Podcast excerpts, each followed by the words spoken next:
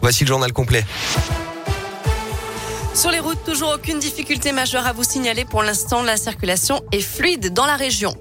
À la une, les vacances de Noël seront-elles prolongées face à l'explosion des cas de Covid en France? Une cinquantaine de soignants ont signé une tribune dans le JDD dans laquelle ils réclament le report de la rentrée scolaire. C'est aussi une proposition de plusieurs membres de l'opposition. Alors qu'un nouveau conseil de défense sanitaire est prévu à 16 heures aujourd'hui, l'exécutif doit examiner de nouvelles mesures pour freiner l'épidémie. Couvre-feu le 31 décembre, fermeture des bars ou des restaurants, renfort du pass sanitaire, ce sont des pistes de réflexion, tout comme la réduction de la période d'isolement des cas contacts pour éviter la paralysie du pays. Dans la région, les suites de l'incendie à Saint-Germain-les-Paroisses, dans l'Ain, le corps d'un homme de 46 ans a été retrouvé hier dans les décombres de la maison détruite par le feu le soir de Noël. On ignore pour le moment s'il s'agit de l'occupant de la ferme. Une autopsie doit être réalisée, comme le souligne le progrès. Près de 40 sapeurs-pompiers ont été mobilisés dans la nuit de samedi à dimanche pour venir à bout de cet incendie. Chargé par un sanglier, il se tire une balle dans le pied. Un chasseur a été blessé hier matin à Priet, dans l'Ain. Selon le progrès, il aurait voulu se protéger lorsque l'animal lui a foncé dessus. Il a tiré, mais a manqué sa cible. La balle s'est logée dans son pied. Elle est partie randonner avant de réveillonner, mais s'est retrouvée piégée par le brouillard. Une femme s'est égarée le 24 décembre dans le secteur des Étables, en Haute-Loire. C'est son mari, parti avec elle avec un petit peu d'avance, qui a donné l'alerte. Les gendarmes ont été alertés, donc la randonneuse, âgée de 50 ans, a finalement pu être jointe par téléphone et a réussi à trouver son chemin.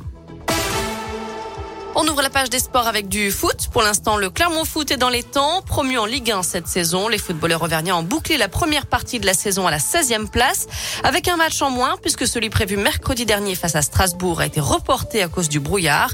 Le maintien est loin d'être assuré, mais la transition vers la Ligue 1 s'est faite sans trop d'accro, avec par exemple Mohamed Bayo, qui a déjà marqué 9 fois cette année. C'est autant Kylian Mbappé.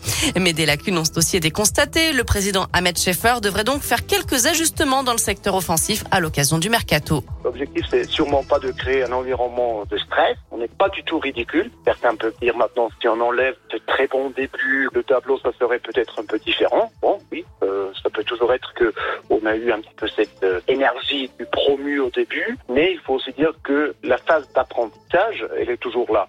L'idée, c'est vraiment de rester dans cette cohérence, dans ce style de jeu. On a deux, trois cibles. Ça va passer par des prêts, ça va passer par des prêts avec options d'achat potentiellement. C'est très délicat, mais euh, on travaille, bien sûr. Et le prochain rendez-vous pour le Clermont Foot, ce sera donc dimanche à 16h en Coupe de France, avec un déplacement en Corse sur la pelouse de Bastia.